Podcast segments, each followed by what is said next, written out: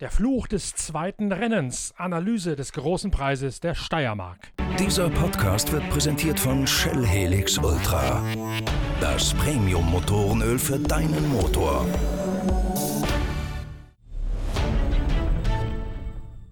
Lewis Hamilton gewinnt den großen Preis der Steiermark souverän. Der amtierende Titelverteidiger von Mercedes lässt der Konkurrenz beim zweiten Aufgalopp auf ein und derselben Rennstrecke, nämlich auf dem Red Bull Ring in Spielberg, keine Chance. Lewis Hamilton deklassiert den Rest des Feldes. Nur um Platz 2 wird es in der Endphase noch einmal spannend. Max Verstappen kann einen späten Angriff von Valtteri Bottas nicht parieren. Bottas holt sich mit Platz 2 hinter Lewis Hamilton den Ehrenrang und baut damit seine Gesamtführung in der Weltmeisterschaft weiter aus. Bei Ferrari geht das Chaos munter weiter. Die Roten haben ein Update, das eigentlich für Budapest geplant gewesen ist, vorgezogen auf das zweite Rennen in der Nähe von Graz. Das hat aber nicht richtig funktioniert. In einem verregneten Qualifying finden sich Sebastian Vettel und Charles Leclerc nur im Mittelfeld wieder. Prompt fährt Charles Leclerc, der hinter Vettel gestartet ist, seinen deutschen Teamkollegen bereits in der ersten Kurve über den Haufen. Nach einem eklatanten Flüchtigkeitsfehler des Monegassen sind beide Ferrari Ferrari bereits nach wenigen hundert Metern ausgeschieden. Während sich Mercedes über den sicheren Sieg von Lewis Hamilton freut, entwickelt das Rennen am grünen Tisch noch ein Nachspiel. Renault legt Protest gegen die Racing Point Boliden des Teams von Ottmar Schafnauer aus Silverstone ein. All das erörtere ich, Norbert Okenga, jetzt im großen Podcast mit Inga Stracke, der Formel 1 Reporterin unserer Zeitschrift Pitwalk.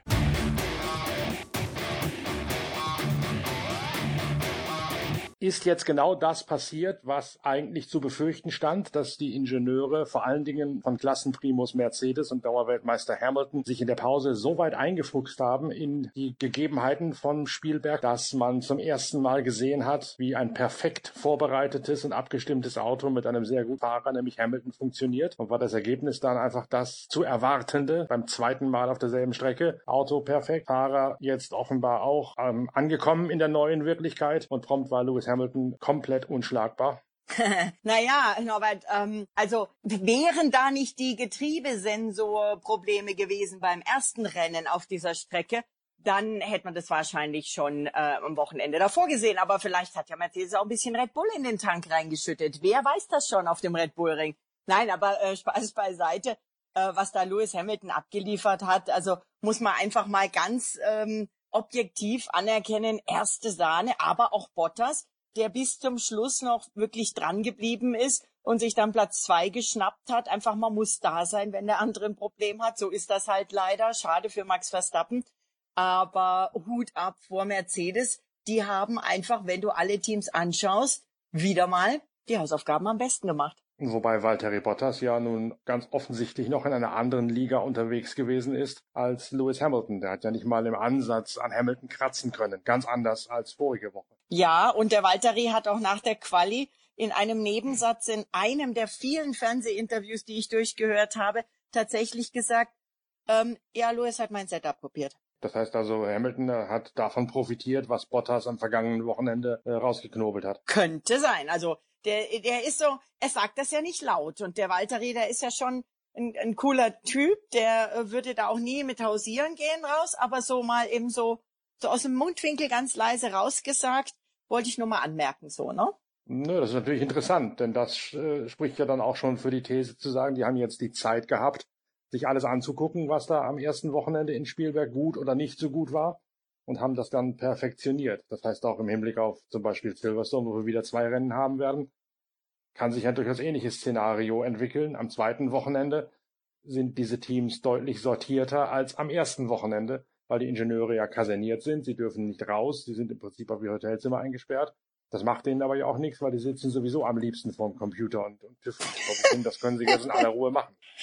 Ja, also ich habe ja mit meinem Secret Engineer äh, letzte Woche in meinem Podcast gesprochen auf Englisch und der sagte, und im Prinzip hat sich das schon so ein bisschen äh, rauskristallisiert, der sagte, bei diesem Szenario, gleiches, äh, gleiche Rennstrecke, eine Woche später nochmal ein Rennen, profitieren die Teamkollegen, die am vorigen Wochenende nicht so gut abgeschnitten haben. Und genau das äh, ist, es, ist es ja im Prinzip auch, die haben sich dann äh, verbessern können, weil sie eben da so ein bisschen gucken konnten. Er sagte auch, es ist ein äh, sehr mh, bedauerliches Team, äh, dass, ähm, er hat es ein bisschen anders ausgedrückt, ich sag's jetzt diplomatisch, dass es eben nicht fertig bringt, die Daten beider Autos zu vergleichen, denn letztendlich ist man ja ein Team.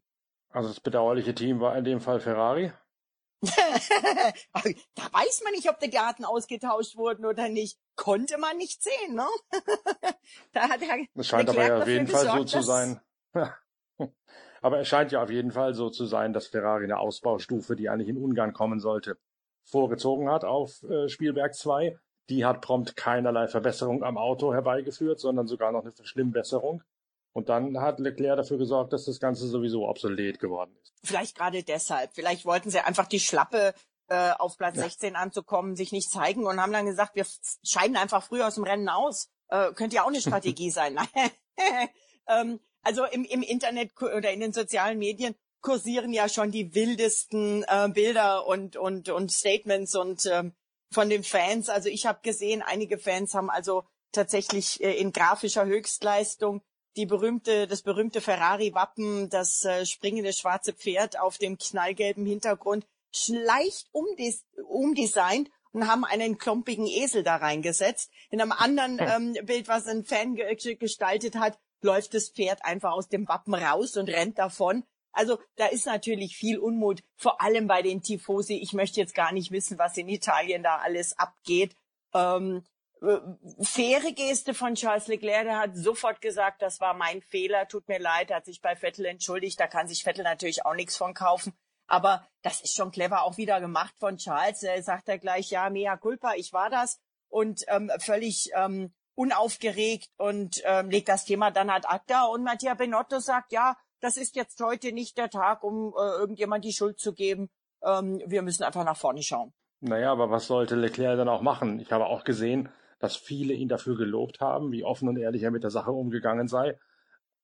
Also wenn ich äh, eine Tasse Kaffee umschmeiße, kann ich auch nicht sagen, die Tasse Kaffee hat angefangen zu hoppeln von sich aus und der Kaffee ist schuld. Das war ja so eindeutig, was will er machen? Aber es gab doch durchaus bei den englischen Kollegen einen ähm, Kommentator, der sagte, na ja, der Vettel ist selber schuld, er hat so viel Platz gelassen. Also äh, wenn man irgendjemand einen Schuld zuschieben will, dann kann man das offenbar immer noch. Also fand ich ein bisschen lächerlich in dem Fall, war es ja wirklich glasklar. Ja. Ähm, aber es ist schon so, und da, da muss ich jetzt auch mal so unsere Kollegen in den diversen Medien mal, sollten sich mal an die Nase fassen es ist schon irgendwie populär geworden, auf dem Vettel einzutreschen und ich mache da nicht mit. Ich fand auch, dass ich habe gestern nur Teile davon gesehen, weil ich mit anderen Sachen äh, notabene Indica beschäftigt gewesen bin.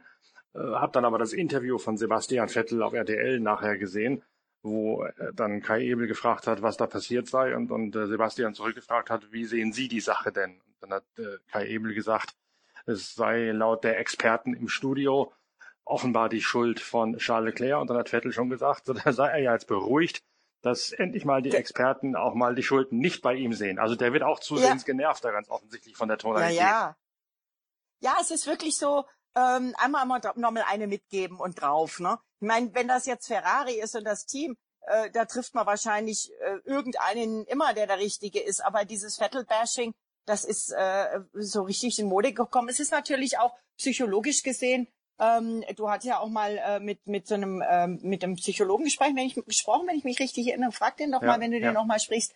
Ähm, wenn einer am Boden liegt, dann treten viele gerne noch mal nach. Und genau das ist das Falsche. Die Frage ist ja mal äh, unabhängig wiederum zurückgehend, ist Vettel jetzt der richtige oder der falsche für Ferrari in der Situation? Ich glaube, da sind wir uns einig, dass es das nicht funktioniert hat, ist ja oft besprochen worden. Aber wie kann denn dieses ganze Team plötzlich dermaßen im Chaos versinken? Es klappt ja nichts da ist ja der HSV noch erfolgreich dagegen. also ich habe hier bei, bei Twitter einen Marvin, auch ein Formel-1-Fan, der schreibt in seinem Stream, Mattia Binotto hat einen illegalen Motor entwickeln lassen, hat seine Fahrer nicht unter Kontrolle, hat ein aerodynamisch schwaches Auto gebaut, weigert sich wichtige Teamrollen an andere Leute zu vergeben, kommuniziert Entscheidungen sehr unglücklich. Wohlgemerkt, dass das Zitat eines Fans, äh, der sich F1 Marv nennt, ähm, aber wenn die Fans solche Sachen äh, schreiben und laut werden damit, ähm, dann äh, geht jetzt wahrscheinlich das Binotto-Bashing los.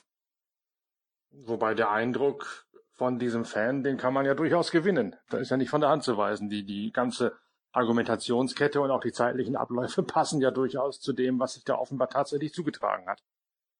Ich frage mich ja ehrlich gesagt langsam, da freue ich mich auf unseren ähm, unseren äh, YouTube-Gespräch, äh, unseren Podcast, wie auch immer wir es nennen. Ähm, Morgen, mit, ja. Äh, ja, genau. Äh, mit Lukas auch vor allen Dingen, der da immer sehr gute Meinungen dazu hat. Ich frage mich ja wirklich, was passiert da bei Ferrari tatsächlich hinter den Kulissen? Da jetzt mal Mäuschen spielen oder mit Harry Potters Unsichtbarkeitsmantel da mal reinzugehen, das wäre schon hochinteressant. Was, was steuert äh, die Leclerc-Mannschaft, ja, aber auch mit ähm, dem den Sohn von von Jean Todt. Ähm, was was ziehen die da? Welche welche? Wie viel haben die da zu sagen? Warum reagiert Binotto teilweise so, dass man ihn überhaupt nicht, dass man überhaupt nicht versteht, weil er eigentlich ganz anders reagieren müsste? Das sind einfach so Sachen, wo ich mir denke, so, was ist da wirklich los? Ja, da glaube ich, haben die Roten momentan ein Mörderglück, dass nur so wenig Journalisten an die Strecke kommen dürfen und dass diese paar hm. Journalisten hm. nicht fragen dürfen. Weil wenn da absolut, ein normaler absolut. Verkehr im Fahrerlager wäre, auf der Meile oder auf dem Strich gehen, wie ich das gerne nenne, da im Fahrerlager, wo wir auf und nieder marschieren und schauen, wer uns da über den Weg läuft von rechts nach links. Wenn man da wirklich recherchieren könnte momentan, dann wird es aber ganz anders aussehen in der Medienlandschaft.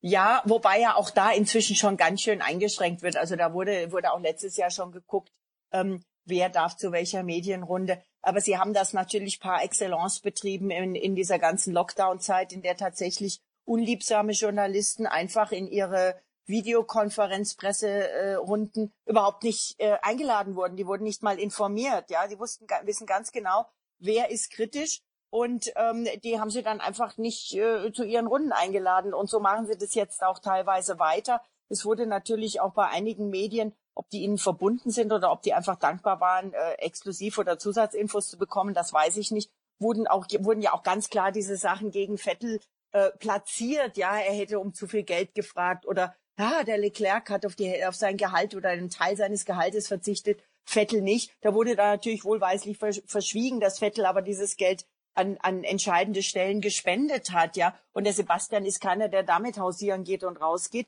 Da ähm, hat natürlich auch einen Ferrari PR-Veteran inzwischen ähm, äh, das sagen. Das ist äh, unser lieber Kollege, äh, der zeitweise auch äh, vier Pressesprecher war, der Luca.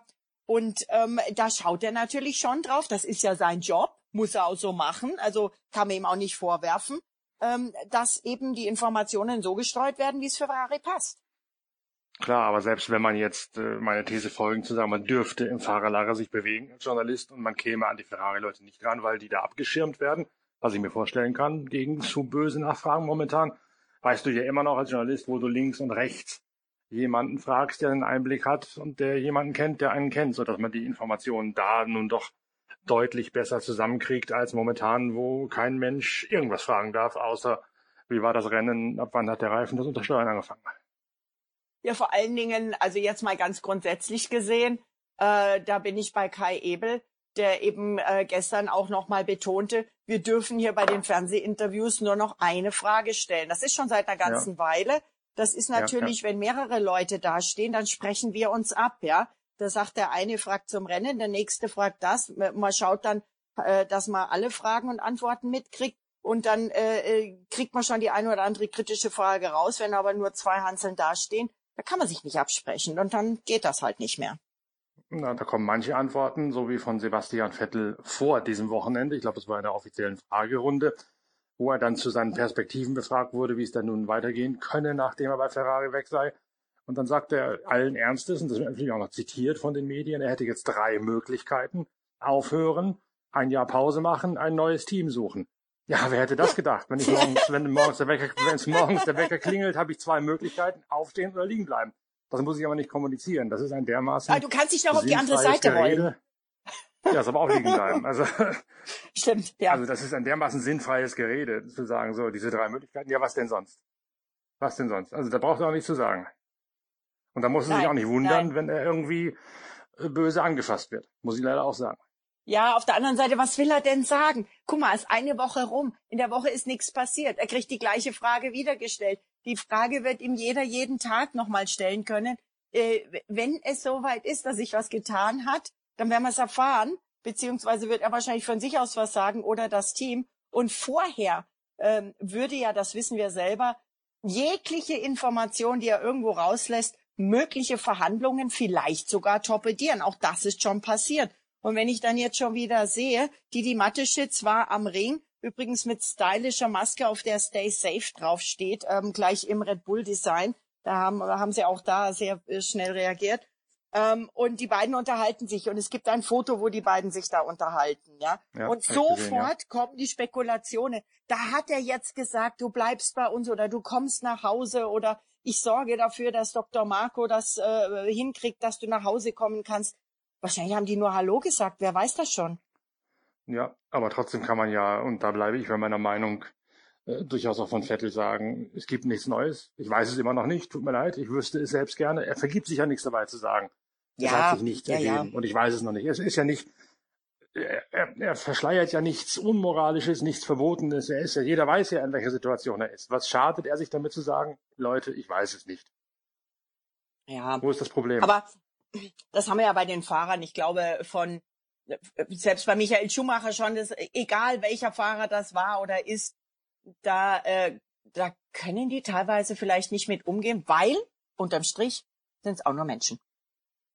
Ja, aber da verlieren sie doch an, an Glaubwürdigkeit und vor allen Dingen verlieren sie an dem, was eigentlich ein Sportler, egal ob Rennfahrer, Fußballer, meinetwegen auch ein Rockmusiker ausmacht, nämlich tatsächlich an, äh, an Nimbus dessen, dass sie cool sind, dass sie was können, was andere nicht können. Sie machen sich doch selbst damit, verzwergen sich doch selbst damit, indem sie so einen Stuss von sich geben.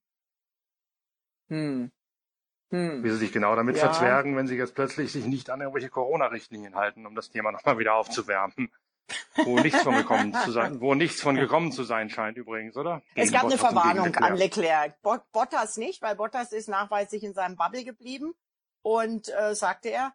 Und ähm, gegen Leclerc gab es eine leichte Verwarnung. Jetzt ist es ja eh noch mal eine Stufe schwerer geschraubt worden oder schlimmer geschraubt worden. Die düsen jetzt alle nach Budapest. Ich denke mal nach der neuen Vorgabe der Ungarn, ähm, die ja ohnehin schon immer extrem streng und bürokratisch waren. Also mit der ungarischen Rendercheck, mit der Polizei möchte ich keine Probleme haben. Denn die Ungarn haben ja gesagt, dass jeder mit einem britischen oder nicht EU-Pass tatsächlich nur ähm, quasi vom Flughafen ins Hotel darf, im Hotel sein darf und an die Rennstrecke am, bei der Arbeit an der Rennstrecke sein darf und nirgends anders. Und wenn jemand woanders gesehen wird, so ist meine Information, kostet das bis zu 15.000 Euro pro Person und Vergehen Strafe und es droht auch eine Gefängnisstrafe. Und da haben ja, sich natürlich Man die, kann tatsächlich einfahren dafür. Absolut, absolut. Und die Formel 1 ist nun vorwiegend britisch. Einen europäischen Pass haben da ähm, hauptsächlich die Rennfahrer, ne? Ähm, und ja. natürlich ähm, das Sauberteam, beziehungsweise das, ähm, jetzt bin ich schon wieder Alex Wurz im ORF, der immer noch äh, Force, Force India zu Racing Point sagt. Ich sag sauber zu Alfa Romeo, also das, äh, das Schweizer Alfa Romeo Team und natürlich die äh, beiden italienischen Teams, Alfa Tauri und Ferrari. Äh, die haben wahrscheinlich vorwiegend europäische Presse, aber Pässe, aber die anderen, die fallen da alle drunter, ne? Und die sind auch alle, um das nochmal aufzuarbeiten, jetzt direkt von Österreich rübergefahren nach Ungarn. Da ist keiner nach Hause. Es wird kein, kein, kein Austausch, außer tatsächlich es sind Notfälle wahrscheinlich, wo man sagen muss, man muss Mechaniker A durch Mechaniker B ersetzen, aus welchen Gründen. Aber ansonsten reist der ganze Tross direkt geschlossen ins Nachbarland. Ja, ja, das weiß ich nicht so richtig, alles ganz genau. Mhm. Ich kenne die Reisepläne nicht, aber es sind ja auch ein paar Tage. Also ich denke mal, unsere Journalistenkollegen, die da wirklich mitreisen dürfen, die werden wahrscheinlich eher noch ein bisschen lieber in Spielberg bleiben und dann so spät wie möglich nach Ungarn rüber, weiß ich aber nicht. Und ähm, ja, in der Formel 1 gehe ich schon davon aus, dass die alle direkt rübergehen. Die Mechaniker werden schon drüben sein und die Boxen aufbauen. Das, das dauert ja auch seine Zeit, bis das alles vorbereitet ist. Und der eine oder andere wird natürlich ins Werk zurück, um da vielleicht auch Teile mitzubringen, die untersucht werden müssen oder die verbessert werden müssen. Und der eine oder andere wird aus dem Werk mit strengen Tests versehen ähm, dann vor dem Wochenende wahrscheinlich mit neuen Teilen auch wieder einfliegen. Teile. Jetzt sind Teile beschlagnahmt worden bei Racing hm. Point. Und es gibt Vergleichsteile, die Mercedes abzuliefern hat, nämlich die Bremsputzen, die Belüftungen für die Bremskühlung vorne wie hinten. Da gibt es einen Protest von Renault gegen Racing Point, der nach dem Rennen eingelegt worden ist. weil das gegen das Gleichteileprinzip verstoße. Es ist ja immer schon die Rede davon, dass der Racing Point ein silbern angestrichener Vorjahres-Mercedes sei. Und jetzt will Renault offensichtlich wissen, was da dran ist. Man darf ja laut Formel 1 Reglement gewisse Teile austauschen, gewisse Teile von Schwesterteams übernehmen, einkaufen. Gewisse müssen aber eben auch expressis verbis selbst produziert sein. Und am Beispiel der Bremshutzen möchte jetzt offensichtlich Renault da Klarheit, ob das ein Plagiat ist, ob das ein Kundensportauto ist oder ein Eigenbau. Naja, also für mich stellt sich die Frage, warum kommen Sie jetzt erst? Haben Sie gewartet, bis äh, BBT Racing Point da ein gutes Ergebnis einfährt? Paris war ja nun mal Mann des Rennens von 17 vor auf 6, hat er super gemacht. Also hat Renault da jetzt erstmal gewartet, bis die ein paar Punkte eingefahren haben und um zu gucken, ob sie dann vielleicht von einer äh, nachträglichen Disqualifikation profitieren können, keine Ahnung. Oder haben sie vielleicht ähm, äh, jetzt es geschafft? Es sind ja nicht nur weniger Journalisten, sondern auch deutlich weniger Fotografen unterwegs und deutlich weniger Fotografen auch natürlich in Fahrerlager und Boxengasse zugelassen. Und die Fotografen sind ja schon seit Jahren für die Teams quasi die Spione, ja. Da hat jedes Team ein paar Fotografen auf der Gehaltsliste, die da äh, eben auch ähm, die Autos der Konkurrenz mit Tele und äh, ins Detail fotografieren. Vielleicht haben sie auch da jetzt gerade erst ihre Fotos bekommen, wer weiß. Das heißt, Sie haben jetzt erst die Beweiskette schlüssig, meinst du, anhand der Lichtbilder von unseren Kollegen, um zu sagen, wir haben tatsächlich äh, sachdienliche Hinweise, dass die sehr ähnlich sind, die Bremshutzen. Entweder das oder sie schießen jetzt einfach mal los. Red Bull hat ja auch losgeschossen, das ist ein bisschen untergegangen im allgemeinen Trubel dessen, dass man sich wieder freut über den Neustart. Die haben ja gleich zu Beginn der Saison versucht, die äh, doppelaxiale Lenkung, das sogenannte DAS-System von Mercedes, wegzuprotestieren, sind damit aber gescheitert. Ja, und deswegen wundert es mich. Ich hätte ja gedacht, nun haben die seit Melbourne Zeit gehabt, ja. Ähm, klar war Lockdown, aber äh, zu Hause am Computer entwickeln und zeichnen und, und machen und tun, da, das konnte ja jeder nach Belieben quasi. Warum äh, da jetzt nicht mehr mit diesem das ankommen? Man hat's im Test im Februar gesehen, da haben auf einmal alle drüber geredet. Ähm, ich hatte eigentlich auch ehrlich gesagt gedacht, dass Red Bull protestiert und wenn dann der Protest abgewiesen wird, sofort das eigene das aus der Tasche zieht. Ähm, mich wundert, dass wir das noch nicht gesehen, dass wir das, das noch nicht gesehen haben. Das liegt, glaube ich, aber daran, dass die eine sehr ähnliche Technik haben, wie sie mit ihrem Auto umgehen, also mit der Standhöhenregulierung hinten, nur über eine andere Art sie zu aktivieren. Denn dieses DAS äh, dient ja nicht so sehr dazu, wie viele immer noch glauben, dass die Reifen vorne anders auf Temperatur kommen. Das dient ja in der Tat dazu, so sagen es mir Ingenieure, dass man das Auto auf den Geraden absenkt und das Auto in den Kurven höher in die Hacken stellt, hinten über die Vorspur, die an der Vorderachse geregelt wird. So zieht sich das halt quasi als Kettenreaktion nach hinten. Das macht Red Bull auf eine andere Art und Weise. Das heißt, die brauchen diese doppelaxiale Lenkung überhaupt nicht. Hm. Die wollten nur sicherstellen, dass Mercedes keine hat. Ja, das ist also vielleicht müssen wir uns auf dieses äh, Rennen neben der Rennstrecke einfach äh, ein bisschen dran gewöhnen. Vielleicht gehört das jetzt auch äh, mal wieder dazu. Es gab ja auch schon früher, als ich auch noch nicht in der Formel 1 war, äh, vor vielen, vielen Ze Jahren Zeiten, wo auch der eine oder andere ganz vogelwilde Sachen ausprobiert hat und dann die anderen protestiert haben. Vielleicht gehört es einfach dazu. Ich sag nur naja, sechs Räder ja, am Auto und Staubsauger ja, und solche aber Sachen. So ne? lange brauchst du ja gar nicht, so lange brauchst du gar nicht zurückdenken. Das Ganze erinnert mich jetzt sehr an diese Doppeldiffuser-Geschichte aus dem Jahre 2009, wo auch im Vorjahr, im Vorfeld klar war, das ist äh, legal, was Braun, Toyota und Williams dort machen. Und trotzdem versuchte in dem Fall auch tatsächlich Red Bull als Rädelsführer und dann mit BMW und anderen im Schlepptau das auf Gedeih und Verderb wegzuprotestieren, wo eigentlich alle von vornherein wussten, dass die sich damit beschäftigt hatten tatsächlich, äh, die können protestieren, so viel sie wollen. Das ist legal, weil die da im Regelwerk was gefunden haben, was erstmal umformuliert werden muss. Und solange ist die Lösung des Doppeldiffusors legal. Und ich glaube, das Ganze ist mit dem, mit der doppelaxialen Lenkung jetzt genauso, wobei das Schlupfloch da ja für nächstes Jahr schon dicht gemacht ist. Hm.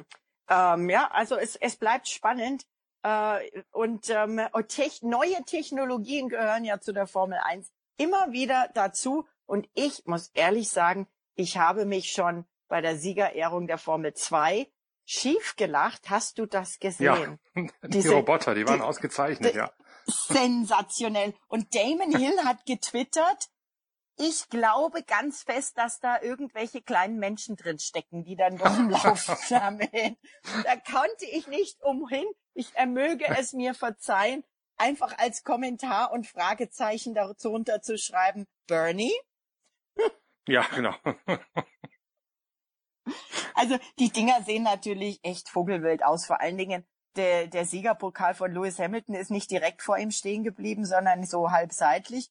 Und bei der Formel 2, die Jungs wussten erstmal nicht so wirklich, was sie damit anfangen sollten. Was passiert, wenn das Ding mal ein bisschen zu weit fährt? Aber ich habe ja die ganze Zeit gehofft, dass wir ähm, auf der Startaufstellung so ein kleines Rennen von diesen Dingern sehen. Ja, wer erreicht die erste Kurve zuerst oder so? Das kann immer noch kommen, wenn da irgendeinem einfällt, dass es zu langweilig wird, dann machen sie noch eine kleine kleine extra Belustigung, so wie sie ja auch gerne mal Schiffchen durch die Boxengasse schippern lassen, wenn es zu sehr regnet und so. Also irgendwann wird schon noch drauf kommen, da ein Späßchen drauf zu machen. Aber wo du gerade Formel 2 sagst, was hat denn Mick Schumacher gemacht? Was hat David Schumacher und was hat Sophia Flörsch in der Formel 3 gemacht? Hast du da auch ein Auge drauf gehabt? Ja, Mick wollte ein bisschen Feuer löschen, ne? Also der kann einem ja echt leid tun. Ähm, am, am, Im ersten Rennen, warte mal, da muss ich jetzt mal ganz kurz noch mal meine Notizen rausschauen ähm, ein, einschauen, äh, was da genau war. Aber im ersten Rennen schon hat er Pech gehabt. Ja, da hat er das Podium verpasst. Und ähm, ja, im zweiten Rennen war er auf Platz drei und ähm, hätte eigentlich das Podium schaffen können. Dann hat er aber leider seinen Feuerlöscher ausgelöst, wirklich unterm Autofahren. Ähm, abgesehen davon, dass er mit der Sauerei am Auto wahrscheinlich nicht weiterfahren konnte, muss dieses Ding ja funktionsfähig sein, wenn er im Ziel ankommt. Und deswegen musste an die Box kommen aufhören. Äh, da hat er jetzt 14 äh, Punkte mitgenommen. Ähm, Gratulation aber für Lirim Zendeli und David Beckmann. Die konnten in der Formel 3 am Samstag gemeinsam auf dem Podium feiern. Damit Schumacher ist am Samstag knapp an den Punkten vorbeigefahren und Sophia Flörsch hat, sagen wir mal, Rennerfahrung gesammelt. Ähm, und im Sonntagsrennen konnte Beckmann tatsächlich wieder aufs Podium, dritter Platz. Zendeli wurde Zehnter, David Schumacher 17. und Sophia Flösch ist leider vorzeitig ausgeschieden. Ja, aber das war in dem Fall, das habe ich zufälligerweise gesehen, unverschuldet, weil die auf der Geraden ja. tatsächlich über den Haufen gefahren worden ist. Also da konnte ja. Sophia Flörsch nichts dazu. Die hatte quasi wobei ein Vettelerlebnis. Wobei, richtig, wobei ich sowieso das Gefühl habe, dass die sich stark gesteigert hat am zweiten Wochenende. Die war zwischendurch mal auf Platz 10, habe ich irgendwo gesehen. Also das war schon mal was. Ja, es ging natürlich auch gerade in der Formel 2 und der Formel 3 sehr viel vom Material. Ähm, ich habe ja schon mal vor einer Weile angesprochen, dieses Auslosen der Motoren und solche Sachen. Ähm, also die, die arbeitet sich da rein. Auch man sieht's ja auch David Schumacher, ne? Der ist ja auch äh, wirklich, dem wird auch großes Talent äh, bescheinigt. Auch der arbeitet sich rein. Und ähm, ich find's toll, ehrlich gesagt, dass wir überhaupt so viel deutschen Nachwuchs in diesen Formeln haben, über den wir reden können. Ja, wenn stimmt, wir, wenn wir sehen, dass so. es absolut und wenn wir sehen, dass es vielleicht nächstes Jahr, vielleicht, sage ich bewusst, in der Formel 1 keinen Deutschen gibt, ja, dann müssen wir halt alle Formel 2, Formel 3 gucken. Wobei ich glaube, dass Mick Schumacher nächstes Jahr schon fahren wird. Würde mich wundern, wenn das nicht funktionieren würde. Weil selbst wenn der jetzt zwei, drei Rennen Pech gehabt hat, der ist ja offensichtlich gut genug, das äh, zu wuppen. Im Haas oder im Alpha dann, ne? Genau, irgendwie ein Lehrjahr in Richtung des der Ablöse für Carlos Sainz, wenn es soweit ist. Ja, schauen wir, wird Frage, spannend. Also ich freue mich, ich freue mich für unsere Youngster. Jetzt ist die Frage, was passiert nächstes Wochenende in Ungarn? Die Strecke ist völlig anders, aber Mercedes schien mir dermaßen überlegen zu sein in diesem zweiten Spielbergrennen in, in Persona Lewis Hamilton, dass ich da eigentlich in Sachen Spannung wenig Gutes auf uns zukommen sehe am Wochenende. Naja, wenn es regnet, dann ist auch der Hungaroring für Action gut. Ansonsten ist ja da leider ehrlich gesagt nicht so wahnsinnig viel mit Überholen dran. Ich schau mal auf die Liste Ergebnisse letztes Jahr. Lewis Hamilton, Max Verstappen, Sebastian Vettel, Charles Leclerc, die Top 5, äh, die Top 4, entschuldige bitte. Ähm, ich denke, das wird ein bisschen anders ausschauen. Ich denke, da wird auch Herr Bottas, der letztes Jahr Achter geworden ist, vorne mit dabei sein. Und Ferrari sehe ich jetzt da nicht so weit vorne diesmal. Ich leider. Sagen, Monsieur Leclerc wird da vorne nicht auftauchen. Das glaube ich auch nicht. Nö. Aber da ist eher Herr Norris ja, oder ja, zum Herr Beispiel. Perez. Ja. Die Frage ist ja jetzt, kann, kann äh, Red Bull da jetzt wieder näher rankommen? Denn die waren ja doch erschreckend weit weg. Man muss mal sagen, Verstappen hat eigentlich gegen Hamilton keine Chance gehabt. Der hat sich letztlich nicht einmal erfolgreich gegen Bottas wehren können und Albon war noch mal eine halbe Minute hinter Verstappen. Also der Höhenflug von Alex Albon, den wir da im ersten Steiermark-Rennen gesehen haben, der ist auch je abgestürzt. Also bei Verstappen muss man ja sagen, der hatte ja ein Problem, der hatte ja einen beschädigten Flügel, ähm, was ihn natürlich äh, dann auch äh, gekostet hat im Kampf gegen Bottas. Und ja, also Alex Alban äh, wird sich beweisen müssen. Ja der ähm, hat natürlich mitgenommen, was ging am Wochenende davor. Aber jetzt äh, hat man natürlich deutlich gesehen, was für ein Unterschied zwischen ihm und Verstappen da noch ist. Dann äh, müssen wir nur überlegen, was hätte Verstappen geschafft, äh, hätte er das erste Rennen zu Ende fahren können. Was war mit dem Flügel von Max Verstappen? Das habe ich als nur Gelegenheitszuschauer ehrlich gesagt gar nicht mitbekommen, dass der sich das Auto ramponiert hat. Also äh, Chefingenieur Paul Monaghan hat gesagt, äh, er hat eins der gelben Dinger erwischt, also so einen sogenannten Sausage Curb, also einen Randstein. Ja. Ne? Da sind wir wieder bei den Randsteinen. Und dabei ist der untere Teil der Endplatte weggeflogen und das Teil hat sich dann auch noch im Badsport verhängt. Ja, dann äh, war er quasi ja nicht mehr so gut unterwegs. Und äh, dann hat oh. er auch noch gesagt, dass der Heckflügel auch noch leicht beschädigt war, wahrscheinlich durch Vibrationen. Äh, Fazit von Red Bull, der Zustand, in dem das Auto gestartet ist, war ein anderer als der, in dem es zurückkam. Ja, ein beklagenswerter offensichtlich, also mit dem es zurückkam. Aber das ist dann ja wieder, lässt dann ja doch noch nicht so viele Hochrechnungen zu, ob Hamilton da in seiner Liga weiterfährt oder nicht. Das macht dann ja doch wieder Mut, dass vielleicht, wenn er da mit einem halben Trümmerhaufen unterwegs gewesen ist, das ein Viertelrennen lang, dass Verstappen vielleicht doch mehr könnte, als wir da gesehen haben. Hoffen wir es doch mal. Ja, hoffen wir, dass das auch in Ungarn irgendwie auf die Strecke bringt und hinbringt und hinkriegt. Dann hoffen wir auch mal so ganz grundsätzlich für die Spannung, dass äh, die Ferraris äh, sich diesmal nicht äh, äh, der, der Herr Leclerc Herrn Vettel mal fahren lässt. Denn der Sebastian hatte, und ich finde das ein schönes Schlusswort, der Sebastian hat gesagt, er hätte so gerne äh, die Antworten auf das erste Rennwochenende gefunden und gegeben und er hätte so gerne ein Rennen gefahren, weil sich das Auto besser angefühlt hat. Gut, das heißt also, äh, kann man auch verstehen zu sagen, aus dessen Sicht äh, hätte jetzt was kommen müssen. Es wäre eine fahrende Rehabilitation gewesen, eine Wiedergutmachung und eine Korrektur des Eindrucks. Und man muss ja auch sagen, wenn die Ferrari-Mechaniker dieses Update wirklich vorgezogen haben von Ungarn auf Spielberg 2, dann haben die ja auch ziemlich reinge reingehauen und rangekeult in der Fabrik. Für die wäre es natürlich auch gut gewesen, wenn sich diese Arbeit gelohnt hätte und wenn sie auch einen Nutzen davon gesehen hätten und nicht nur diesen halb abgebrochenen Eindruck von einem verregneten Qualifying Qualifying, einem abgesagten freien Training und dann einem Rennen, was nur ein paar hundert Meter gedauert hat. Also auch da ist ja nicht nur bei Ferrari, äh, nicht nur bei Vettel Schaden angerichtet worden, sondern auch bei den Mitarbeitern, die sich da ein Bein oder zwei ausgerissen haben, um diese Updates rechtzeitig ans Auto zu bringen. Absolut, absolut. Also ich bin gespannt auf kommendes Wochenende. Und wir beschäftigen uns mit dem jetzigen Wochenende am morgigen Dienstag nochmal mit einer weiteren YouTube-Gesprächsrunde mit Lukas Luhr und Timo Rumpfkeil. Beide sind auf jeden Fall mit dabei, ist schon ausgekegelt und abgemacht. Das Video wird dann äh, morgen im Laufe des Vormittages auf dem YouTube-Channel unserer Zeitschrift Pitwalk online gehen. Inga, du bist auch wieder mit dabei. Wir hören uns also alle schon morgen wieder mit den nächsten Expertenrunden und den nächsten Analysen zum ersten großen Preis der Steiermark in der Geschichte. Ich freue mich drauf.